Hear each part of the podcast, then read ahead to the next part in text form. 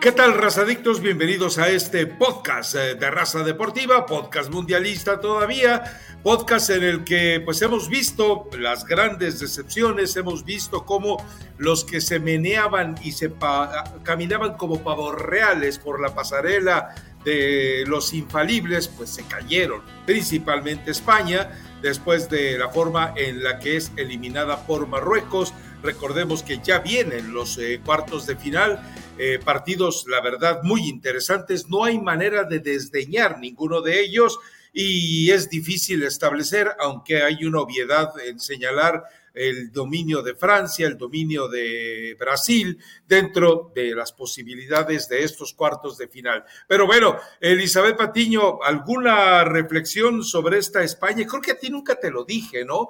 Pero lo reitero, Luis Enrique, un técnico muy infladito que arruinó la escuela del Barcelona, que ganó títulos, pero bueno, pues ya eh, ven, y a mí no se me olvida cuando Xavi dijo, es que ahora estamos jugando punta para arriba, o sea, el hombre más talentoso que tenías te decía que estaban jugando al pelotazo. Bueno, pues ya se fue eh, precisamente Luis Enrique, le dieron las gracias en España, se fue Luis Enrique, se fue el, acomodador de carritos de supermercado, tu ídolo Diego Alonso, se fue Roberto Martínez y se fue eh, también, por supuesto, Luis Enrique brava, brava sin duda, eh, la guillotina dentro de lo que es la Copa del Mundo, ¿no? Se fue Gerardo Martino. ¿Cómo está, Rafa? Ya teníamos un ratito sin, sin vernos y sin platicar. Yo te veo en fútbol picante, ya veo que algunos no te soportan, entonces así ya se va esparciendo un poco el que yo no te soporto y hay más gente que puede sentir lo que yo siento cada que grabamos el podcast.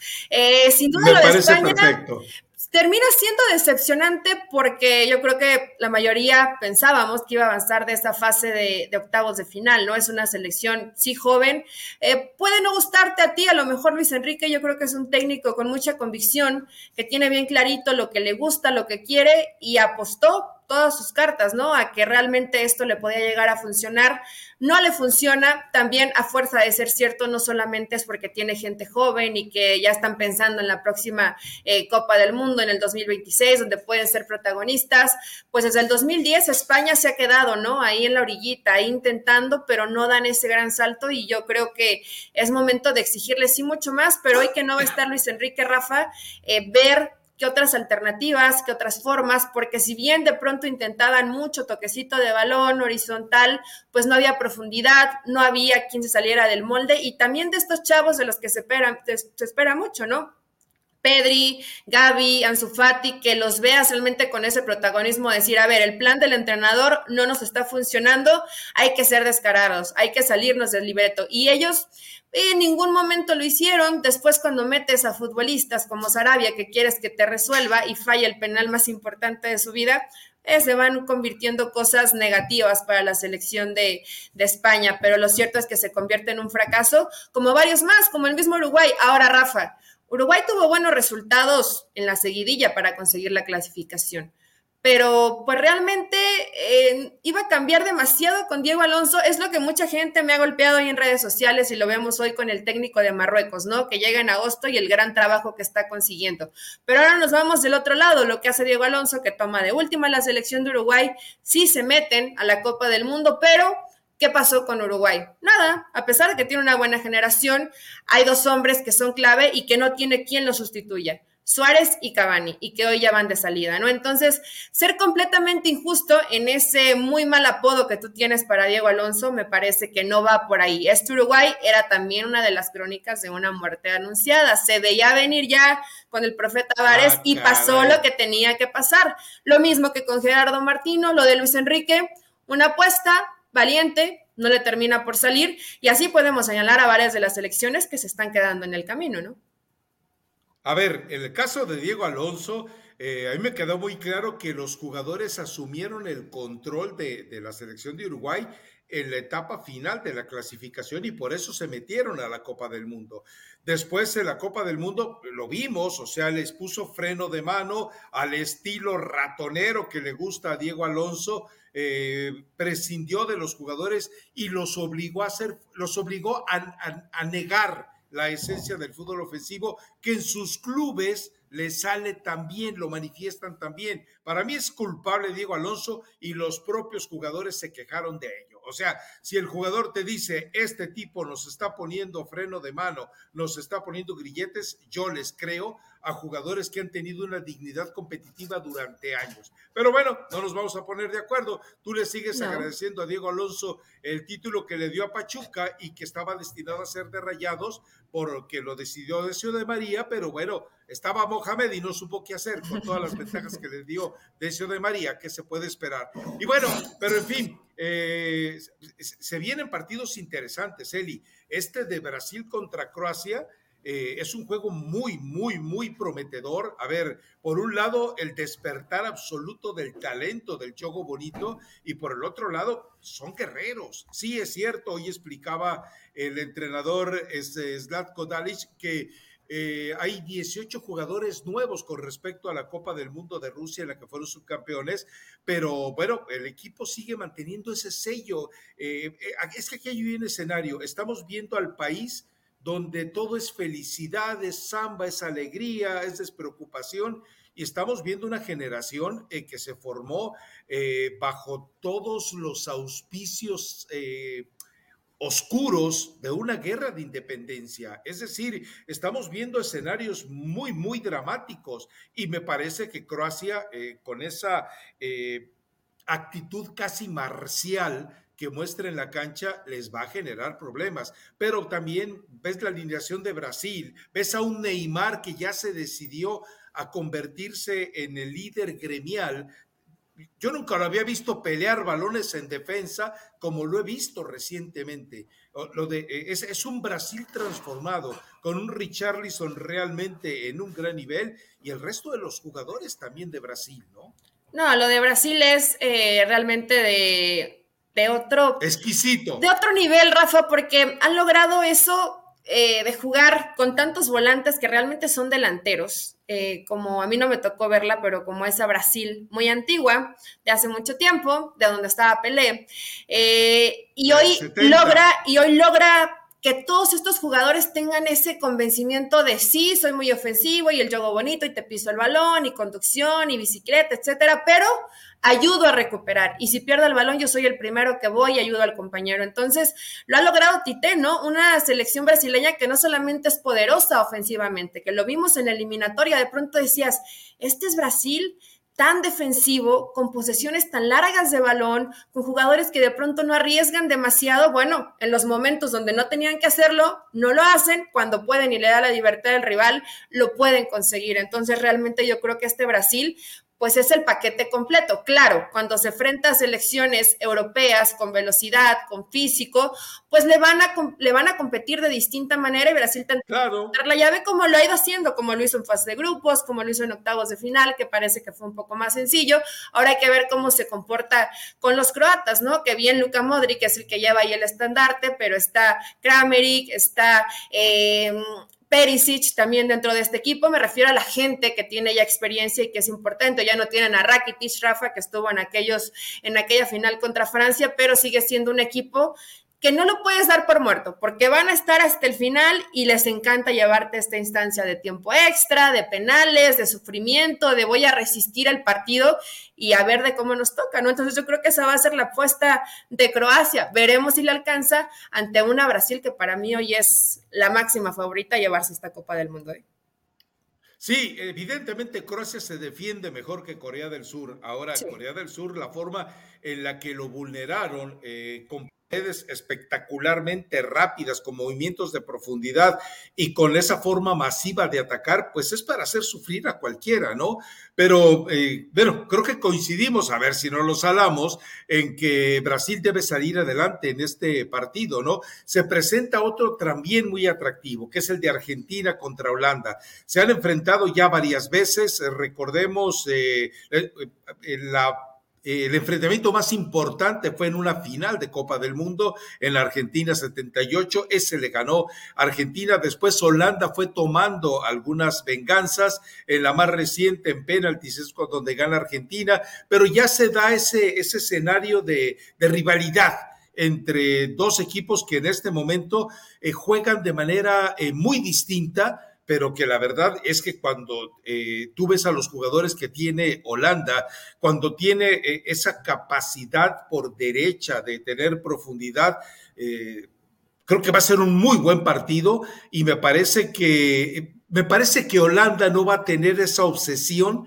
por detener a Messi. Es decir, va a encontrar un planteamiento para obstaculizar que Messi reciba la pelota, pero no le va a dar tanta atención como evidentemente le dan otros adversarios, porque la capacidad ofensiva que tiene Holanda realmente es impresionante. Lo de Delcy Memphis, eh, un jugador que te anota gol y da dos pases de gol, lo de Giroud, y bueno, pues también ya sabemos lo otro. Bueno, ya, me, ya metí a los, ya metí a los de Francia los con los de Holanda, estoy a los de hecho pelota, sí. No, ya bueno, que es día que es, día 17, 18, 19 de la Copa del Mundo, Rafa, ya 20 ya es demasiada información para poder procesarla. Has dormido poco, pero bueno, lo de Memphis Depay, como bien lo dices, ¿no? Y tiene gente como eh, Van Dyke, que realmente en la central es impresionante. Si De Jong anda bien, sabemos que es ese hombre que te genera el fútbol en el medio campo para los hombres de, arriba. Eh, entonces, a ver, Países Bajos no había jugado bien hasta los octavos de final. Dejaba muchas dudas, no veíamos mucho en el colectivo. De pronto aparece y pum, saca a Estados Unidos jugando bien además. Eh, claro, hoy tiene Argentina, ¿no? ¿no? No va a ser lo mismo que Estados Unidos, que fue una selección muy joven, que apenas está tratando de asentarse para lo más importante, el 2026, que es un mundial. Pero este país es bajo, Rafa, como bien lo dices, no te tienes que preocupar por marcar a Messi, porque marcar a Messi personal es muy difícil, tienes que preocuparte porque no le llegue el balón a Messi. Y nos hemos dado cuenta, y aunque los argentinos me dicen que cuántos partidos vi, probablemente no vi todos, pero me parecía que con Scaloni ya no había tanta Messi dependencia. Hoy en la Copa del Mundo estamos viendo que si Argentina ha llegado hasta esta instancia es por Messi, ¿eh? Es por Messi, no, no le encontremos de otra, no le busquemos más. Jugadores como Di María, de los que también se esperaban mucho, no está. Sabemos que no llegó lo, lo Chelsea, que era el mejor socio de Messi, y a partir de ahí ha tratado de reinventarse. ¿Para qué? Para que Messi les resuelva en los momentos importantes. Para eso son los mejores jugadores del mundo, no pasa nada, no es para que se calienten, ni deseo que Argentina quede fuera, Rafa, por la rivalidad con México y por lo que pasó eso, eso ya está de lado, eso a mí no me interesa. Lo que me interesa es que creo que puede ser un gran partido de fútbol donde pongo simplemente Argentina un 55-45 por tener a Messi, Rafa, pero veo un partido demasiado parejo. Por tener a Messi, ¿eh? le voy ligeramente favorito a Argentina. Eh, es que por momentos lo que vimos de Holanda sobre Estados Unidos, hubo un momento en que, vamos, eh, decidieron tomar ventaja, tomaron ventaja, reciben el gol y dicen, bueno, eh, vamos a dejar en claro quién está mandando. Yo estuve en el estadio afortunadamente y, decías tú, Estados Unidos no tiene ni por dónde, ni por dónde hacerle daño a, Holanda, que yo sigo llamándole Holanda, sé que hay una explicación muy puntual de por qué hay que decirle Países Bajos, pero le aclaro al auditorio, la afición en el estadio grita Holland, o sea, ellos eligen. Yo le hago caso a la afición porque estamos en el mundo del fútbol, no en el mundo de la geopolítica. Pero yo no veo cómo, eh, evidentemente, le pueda despojar totalmente de esa intensidad de fútbol que tiene eh, Países Bajos, Holanda, porque además, eh, insisto en algo, ya se ha creado una rivalidad entre ellos. Entonces, todo esto va a pesar definitivamente en este enfrentamiento que eh, también entendamos algo. Hay una especie de obsesión del dominio europeo sobre el dominio de Sudamérica, no voy a decir de América, porque de América los únicos que sacan la cara en Copa del Mundo son los sudamericanos, pero ya es empieza la intención de los equipos americanos o sudamericanos por recuperar para el continente el control, el manejo de, la, triunfos, porque en este momento la ventaja es abrumadora por parte de, Europa, ¿no? Pues ha ganado las más recientes Copas del Mundo. Sí, Rafa, pero si somos honestos realmente de las de este lado del continente, pues solamente Yo, yo vería a Brasil como una selección realmente poderosa que le puede competir, que digamos, a Francia, ¿no? Bueno, estamos viendo los mismos marroquíes, están hechos unos fenómenos, o sea, no fue solamente lo que no hizo España, sino lo que termina siendo Marruecos. Eh, es difícil competirle ese tipo de selecciones porque ya son más físicas, porque son más rápidas, por la potencia que tienen, entonces hay que ver ahí cómo actúa Brasil, cómo actúa el mismo Argentina. Eh, Insisto, para mí Messi es el factor diferencial, es el que te puede llegar a resolver. Si Holanda juega una mejor versión o parecida a la que vimos contra Estados Unidos, tiene muchísimas posibilidades de avanzar, muchísimas. La verdad, ha jugado, ha jugado mejor este partido de lo que ha hecho Argentina hasta el momento hasta el momento. Hay que ver cómo se sigue desarrollando y que no esté Rodrigo de Paul, que creo que no va a estar, creo que es una buena noticia, porque ha dado unos partidos de lágrima para la selección argentina. Entonces lo tienen ahí entre algodones, veremos si llega o no para el partido, ¿no?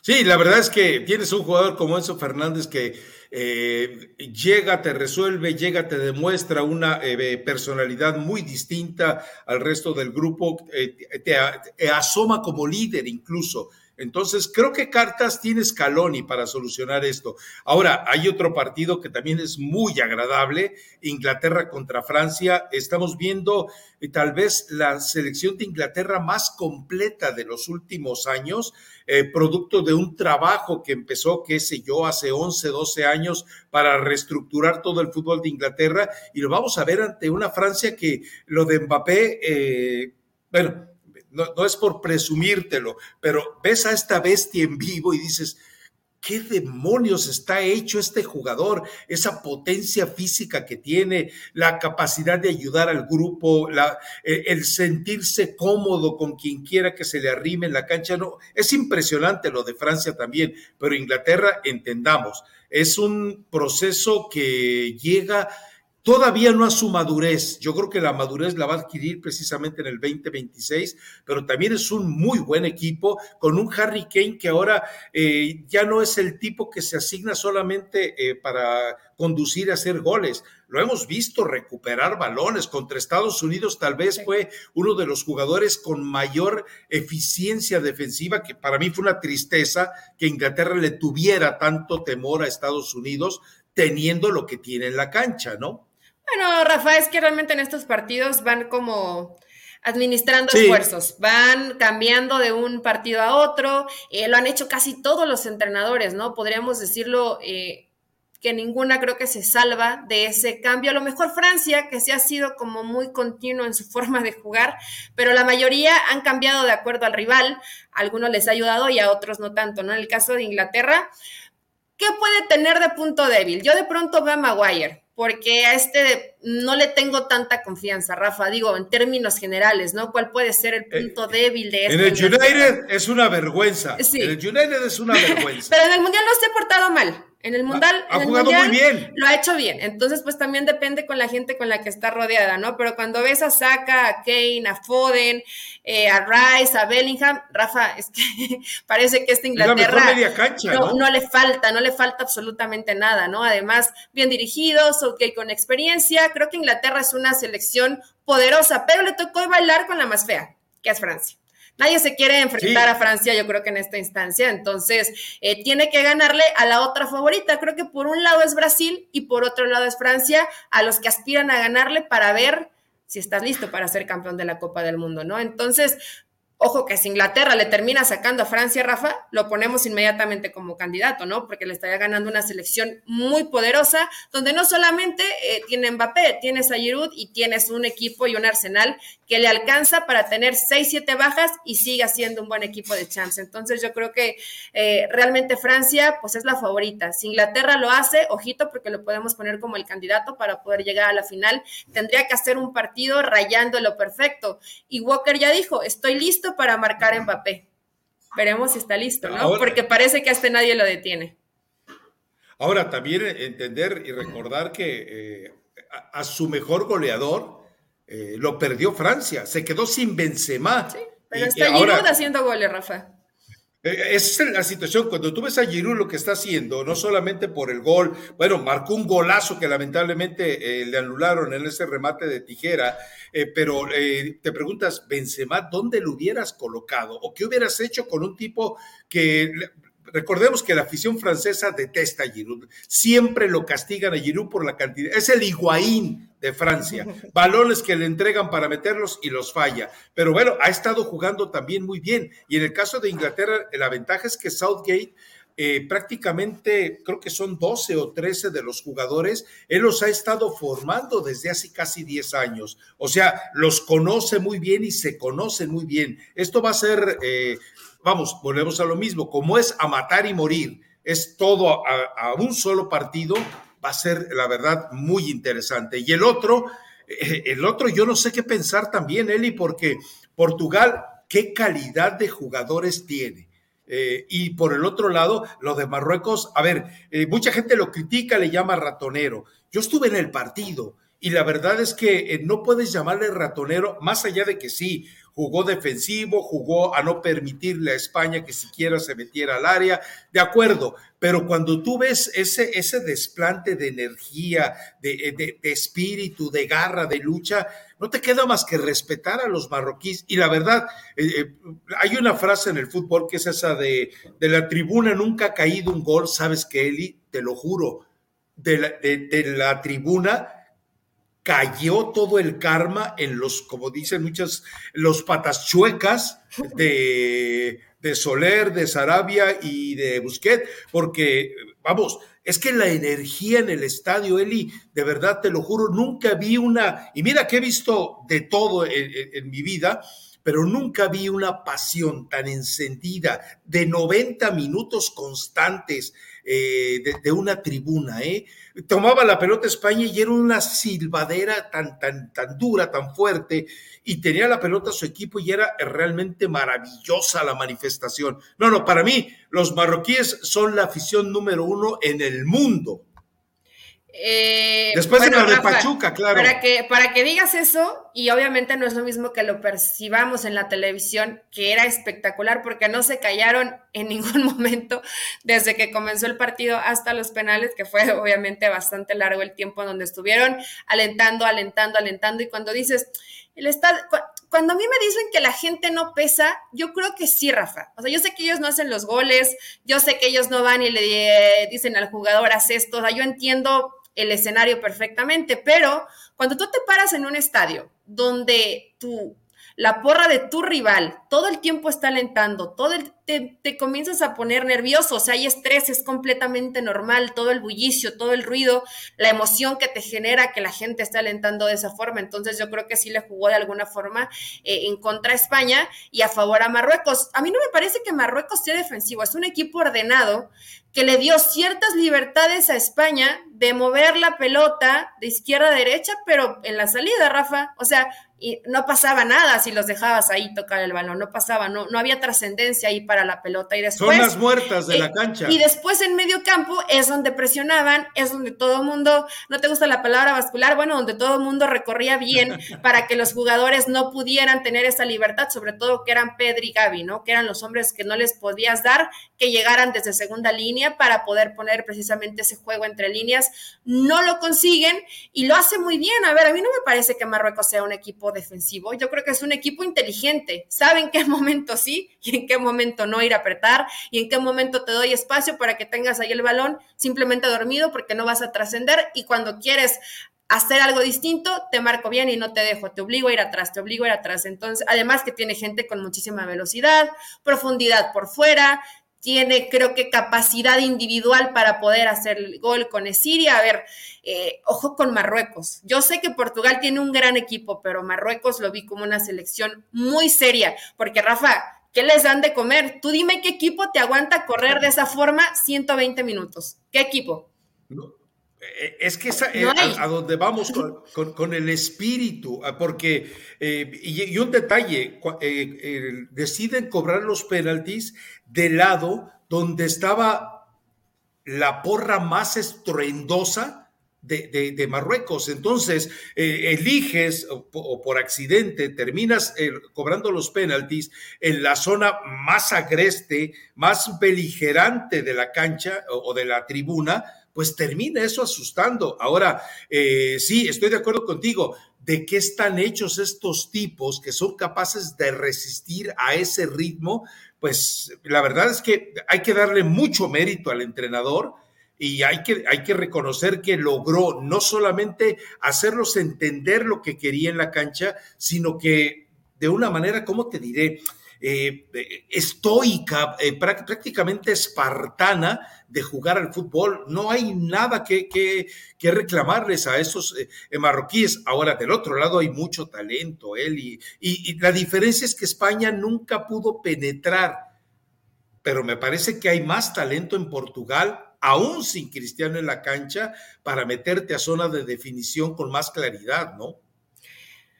Además, más experiencia, puede ser más alternativas, más variantes, no todo es voy y choco o demasiada posesión de pelota innecesaria, sino que realmente estos, estos saben con el balón, Rafa, eh, Bruno Fernández, el mismo William, Joe Félix, eh, Otaviño, que creo que ha tenido una muy buena Copa del Mundo, Silva, Bernardo Silva, eh, realmente de medio campo para adelante tienes un gran equipo y Pepe aún con sus 39 años, pues te sigue jugando igual de bien, entonces no le veo... Ramos el goleador. No le ve, bueno, lo de Ramos que, se, que le dan la posibilidad y hace un hack trick. Eh, yo creo que este no esté, por supuesto, Cristiano te genera una presencia distinta en, el, en, el, campo. O sea, eso lo sabemos. Ande o no ande bien, significa algo distinto para el rival y para los mismos compañeros. Que está teniendo unas actitudes malas, completamente yo estoy de acuerdo con el entrenador que dijo eso no me gustó.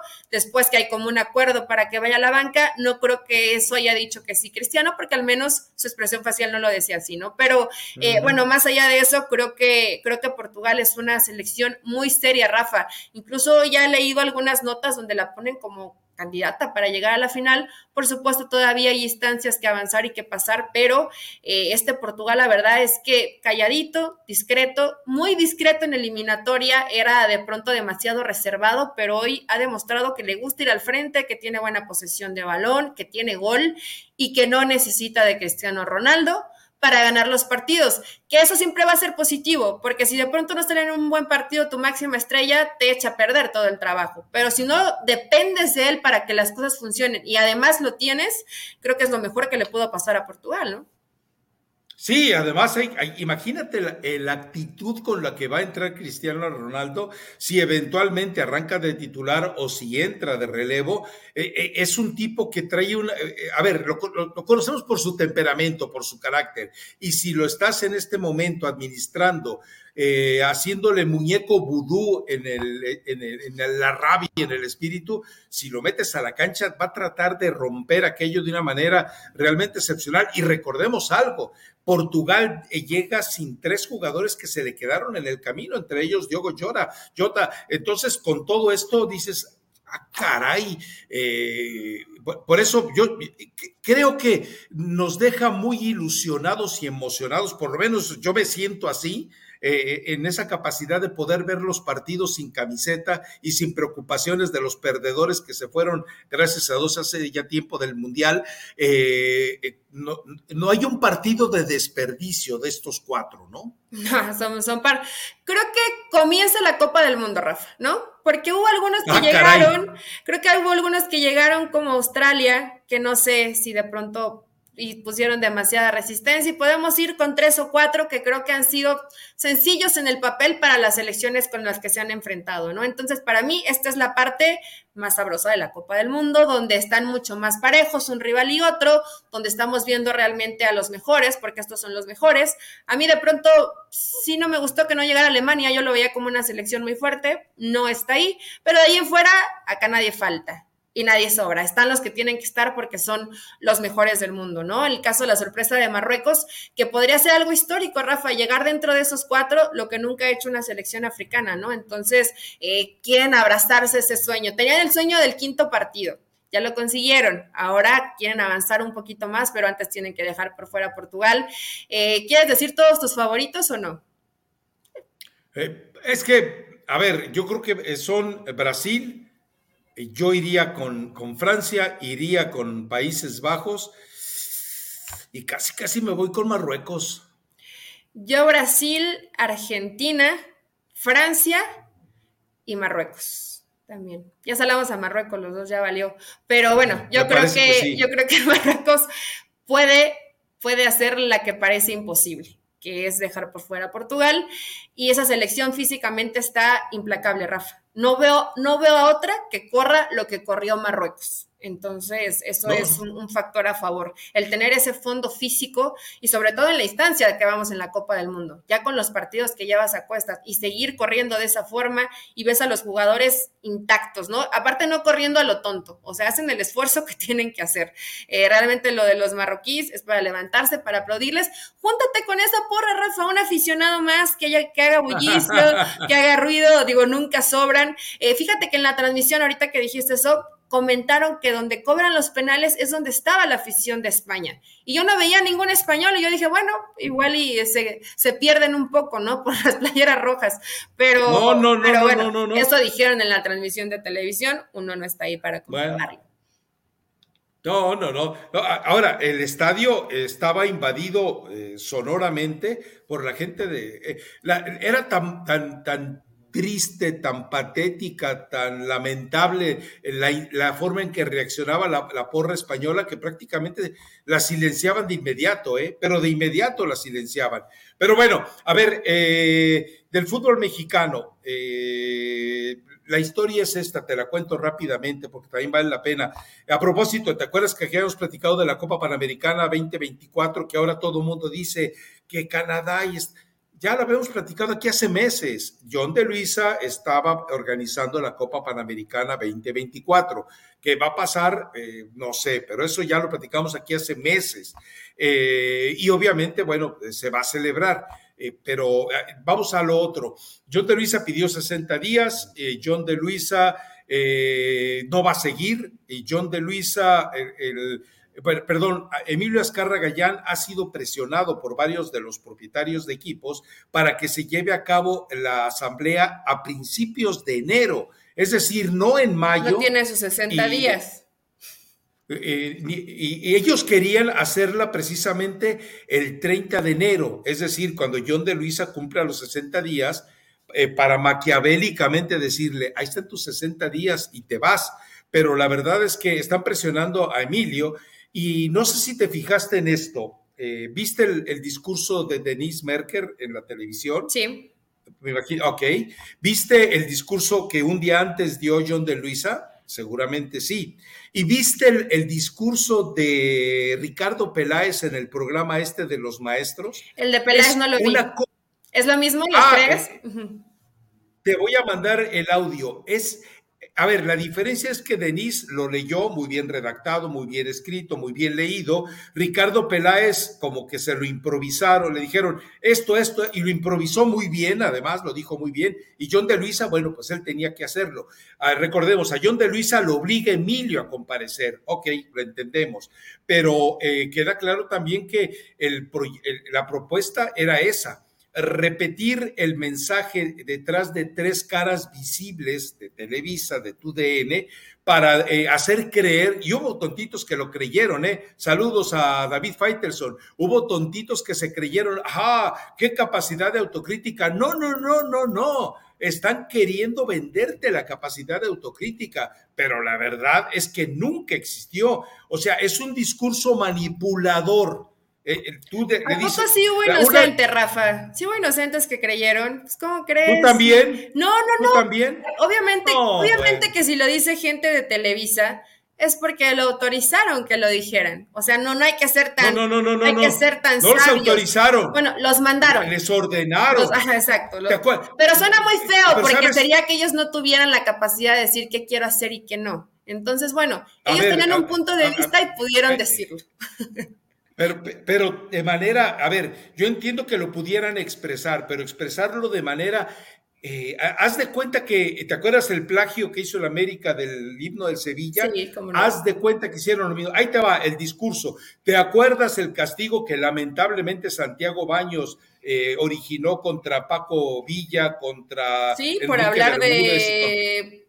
Ajá, de, de Baños. Y de baños eh, eh, también. de, baños, sí. Entonces, eh, aquello tan lamentable, tan deplorable, a tres analistas, comentaristas o narradores tan íntegros como Paco, como Bermúdez y como el profe Bracamontes, bueno, eh, hicieron el mismo procedimiento. O sea, no sean tontitos si usan un procedimiento, no lo repitan de manera tan inmediata. Y sí, lamentablemente yo digo, si el muchacho Chueco Alto se creyó eso de la autocrítica, te voy a mandar el audio de Ricardo Peláez para que lo escuches. Es una copia calca. Y, y ojo, ¿eh? Si tú me preguntas si hay una voz con una autoridad total, con mucha credibilidad, con mucho respeto mediático, es la de Denise Merkel. Nadie lo duda en ese sentido. Es, es una mujer que dice es una líder, el discurso una lideresa es muy inteligente porque me doy también yo un recargo en sí a las situaciones que también no hace bien cuando mencionaron el tema de derechos, etcétera, pero hablo de la multipropiedad, pero hablo de, o sea, hablo de un todo para que no crean que yo dije lo que pues a mí también me están perjudicando con lo que están diciendo. A ver. ¿Contra quién? ¿Contra quién es la pedrada? contra el parte, una parte contra Grupo Pachuca, entre otros más, ¿no? Y, una parte. Y contra Iraragorri. a ver, ojo, ¿quién implementó el ascenso y descenso? ¿Quién le vio la cara de tonto a Decio de María? Iraragorri. ¿Quién implementó el proyecto aquel de aumentar el número de los extranjeros masivamente? Iraragorri engañó a, Decio de María. Eh, ¿Quién está involucrado en la multipropiedad? Iraragorri. Es decir, y te, y te cuento por qué, porque yo apenas me voy enterando ayer, porque hice un blog y me, dijeron, y me dijeron, oye, ahí hay un par de detallitos, dije, ¿sabes qué? Lo voy a volver a investigar. Y resulta que me dicen que Iraragorri quiere el pastel completo. O sea, ya se puso a quiero todo o no quiero nada, pues ya lo, pues lo van a mandar a volar, Rafa, ¿o no? Eh, ese es el problema. Eh, todo este discurso se origina aparentemente porque John de Luisa le advierte a Emilio, hey, tu, tu favorito parece que te va a dar un golpe de Estado. Entonces, ese es el problema. Parece que Alejandro Aragorri, que bueno, ha demostrado que sabe hacer bien las cosas, lo ha demostrado con Santos, lo ha demostrado con Atlas, eh, dice, yo tengo la solución y está consiguiendo los votos de ciertos presidentes, él no está pidiendo que se acelere la asamblea, él está enviando a gente a que pida que se acelere la asamblea. Entonces, por eso es la presión. A, mí no me extrañaría que fuera así. Entonces, eh, lo que va a terminar provocando esto es posiblemente un enfrentamiento. Ahora, Emilio no quiere adelantar eh, la, la, asamblea de presidentes o la junta de dueños, como dice Erickson, porque eh, eh, eh, él no quiere ser tomado fuera de base. Es decir, va a aceptar la asamblea cuando tenga un director de selecciones nacionales. Aquí hago, como diría Osorio, abro paréntesis. ¿No te llama la atención que le entregara el discurso del lado deportivo a Ricardo Peláez? A mí me parece que Emilio Azcarra Gallán ya apalabró a Ricardo Peláez para que regrese como director deportivo de la selección mexicana. Y entonces solamente faltaría un tipo que se haga cargo de los negocios. ¿Qué va a hacer John de Luisa? John de Luisa lo van a colocar eh, en dos, entre comillas, dos puestos eh, simultáneamente. Dentro del comité organizador de la Copa del Mundo, por parte de los organizadores y dentro del comité de supervisión de organización de la Copa del Mundo. O sea, va a ser juez y parte, va a estar con la FIFA y va a estar con el comité organizador. ¿Para qué? Bueno, pues para tener el control de los escenarios con toda la experiencia que tiene John de Luisa. Por eso te insisto, lo de la Copa Panamericana ya lo habíamos platicado. es una idea de John de Luisa. Les platicamos también aquí los hexagonales que quieren hacer en Europa y en Estados Unidos, en Asia y en Estados Unidos, en Sudamérica y bueno, bla, bla, bla. Esa es idea de John de Luisa. Entonces, eh, ¿dónde va a quedar Ordiales, eh, Rafa? Ya, chao. Sí, ya él se va. Ahora, eh, eh, eh, finalmente Emilio entendió, John de Luisa es un tipo muy hábil para negociar, pero ojo, de fútbol ya nos demostró, no sabe nada. Sí, es algo que se tenía que hacer. Eh, suena bastante lógico. Yo no había pensado que a lo mejor dentro de sus planes era que regresara Ricardo Peláez, pero al dar ese mensaje que yo no sabía que él había sido parte de los mensajes que se dieron eh, simultáneamente. Te lo voy a mandar. Eh, pues obviamente hay que ir hilando fino para darse cuenta, ¿no? Pero para aquellos ingenuos que pensaron que estos salieron a la Viva México porque se les ocurrió, pues evidentemente todo está, Rafa, perfectamente calculado. Y a veces hay que darte un recargoncito para que digan, mira, eh, qué honestos, cómo están también criticando lo que hay en su empresa, ¿no? Cuando pues sabemos perfectamente que, esto está planeado, pero es una forma de actuar inteligente. ¿Te acuerdas del Viñas Gate? Que, te, lo dije.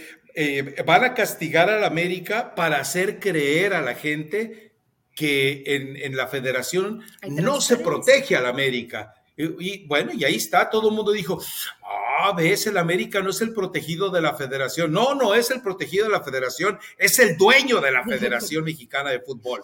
Pero bueno, eh, eh, ese, es, eh, ese es el escenario y valía la pena comentarlo de una vez, sobre todo para cuando se vengan todos los movimientos, pues que la gente eh, eh, no, se, no, no, quede desbalanceada con sorpresas, ¿no? Pero va a ser sabrosa la batalla, ¿eh? Porque sabes, sabes, que, sabes que, y llámale, Eli, por favor, llámale. ¿Sabes quién va a inclinar la balanza?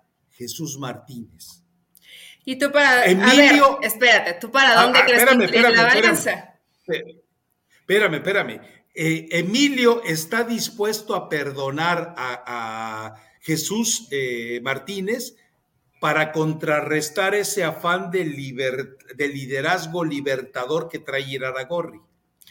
Pues mira, Rafa, cuando, y obviamente que es difícil pensar que puedes llegar o querer quitarle poder a Emilio me parecería muy soberbio de Iraragorri, ¿no? Y más cuando de cierta forma le le dio apoyo y le dio su confianza para que se tomaran algunas decisiones. Claro que la mayoría seguramente le convenían a Emilio Escárraga, pero hoy se dio cuenta que no todas funcionaron como en su momento seguramente se lo planteó Iraragorri.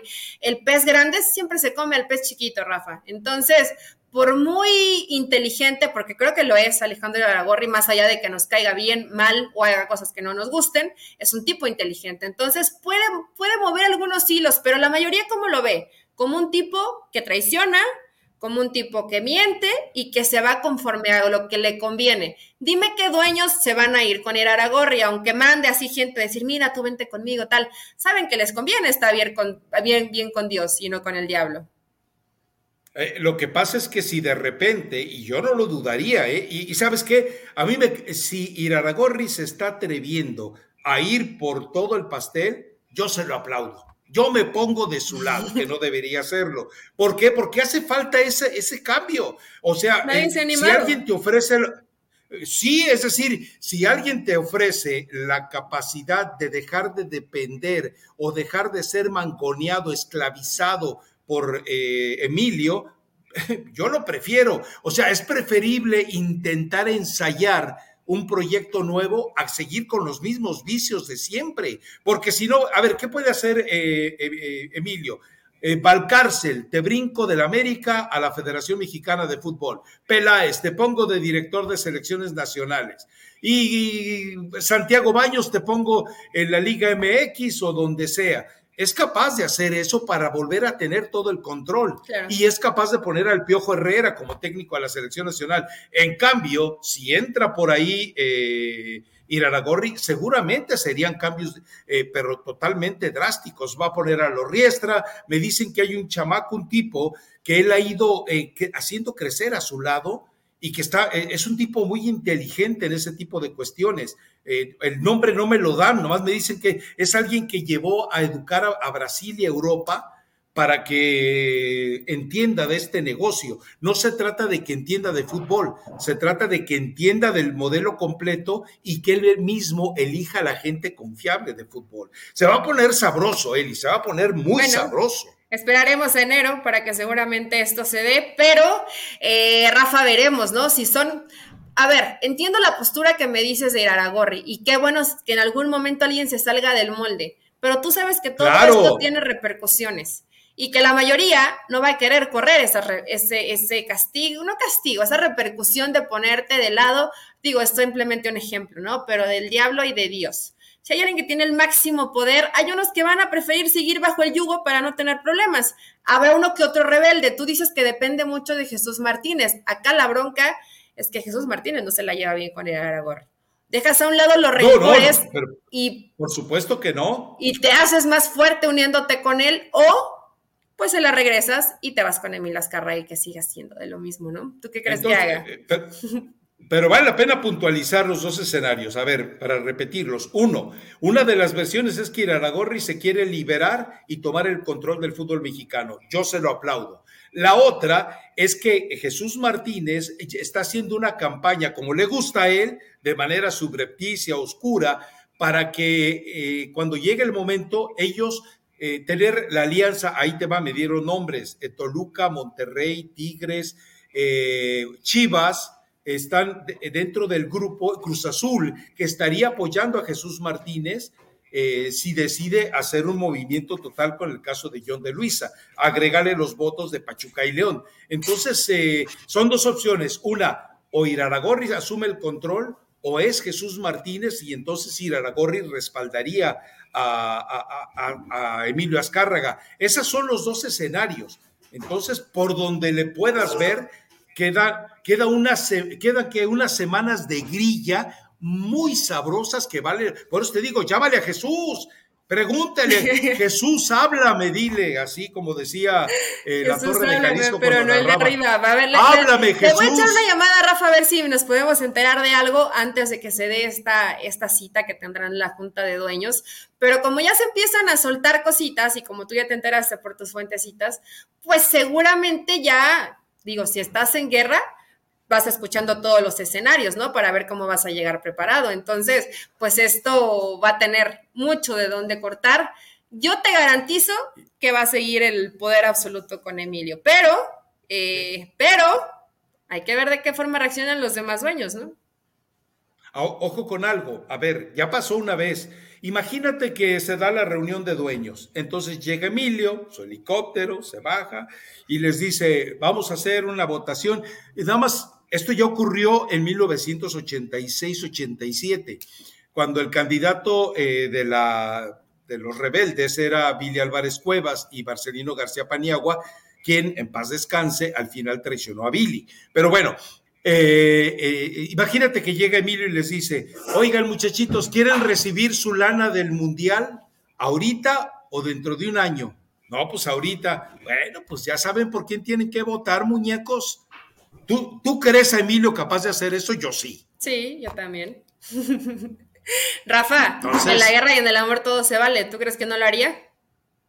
Claro, claro, y, y, entonces la gente de la América va a decir, a ver, ¿cuánto me toca? La bueno, en América no, no, vota, en América ya sabemos por quién va, pero por ahí de repente Monterrey, que mandó tantos jugadores a la Copa del Mundo, a ver, ¿cuánto me toca por todos estos? A decir, no, pues sí me interesa, ¿va? Entonces, eh, bueno, ese es el escenario. Como verás, hay, hay dos opciones de guerra y una en la que Emilio eh, salga adelante amenazándolo y sometiendo el control de todos. Yo creo que va a ganar la tercera, pero, pero confío, confío en la inteligencia tanto de Aragorri como de Jesús Martínez, que no actúan siempre de frente, ¿no? Pero que tienen un plan B. Sería maravilloso, Rafa, que se rompiera ese poder total que tiene Emilio Azcárraga que se abriera un poquito la posibilidad para todos los demás dueños, ¿no? Pero para eso tendría que haber muchos valientes y yo creo que hay muchos más que les conviene a que se atrevan. Entonces, eh, pues se quedan, se quedan días sabrosos. Oye, está más sabroso el chisme del fútbol mexicano que la Copa del Mundo, con lo que me acabas de decir.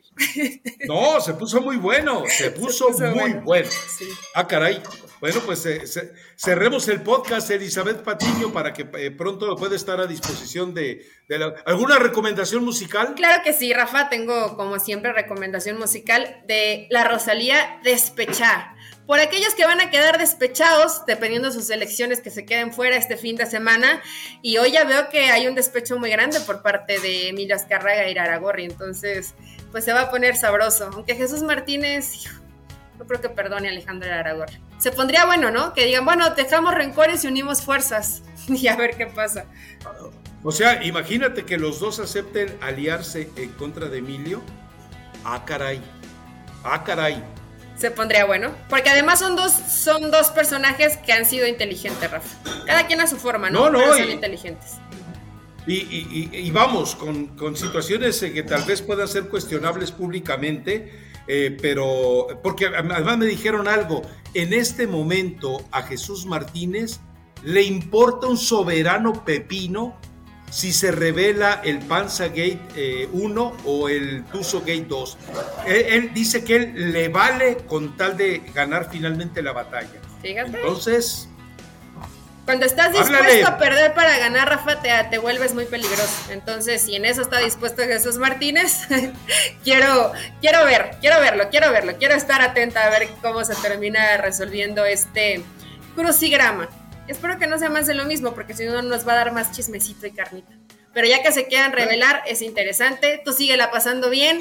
Déjame decirte que lo estuve viendo con algunos personajes que habitualmente ven que grabo contigo y dicen que te ves muy delgado. Tus fans hasta guapo te ven. Entonces tú sigue ahí. te, sentó bien Qatar. sigue, sigue disfrutando de la carne de camillo. Pero una vez me quedo por acá. Eh, no, con el. Imagínate, en verano hace hasta 140 grados. Eso es una locura. No, no, no, no, no. no, no oh, ya, ya, vámonos, vámonos, vámonos. Chao. Chao.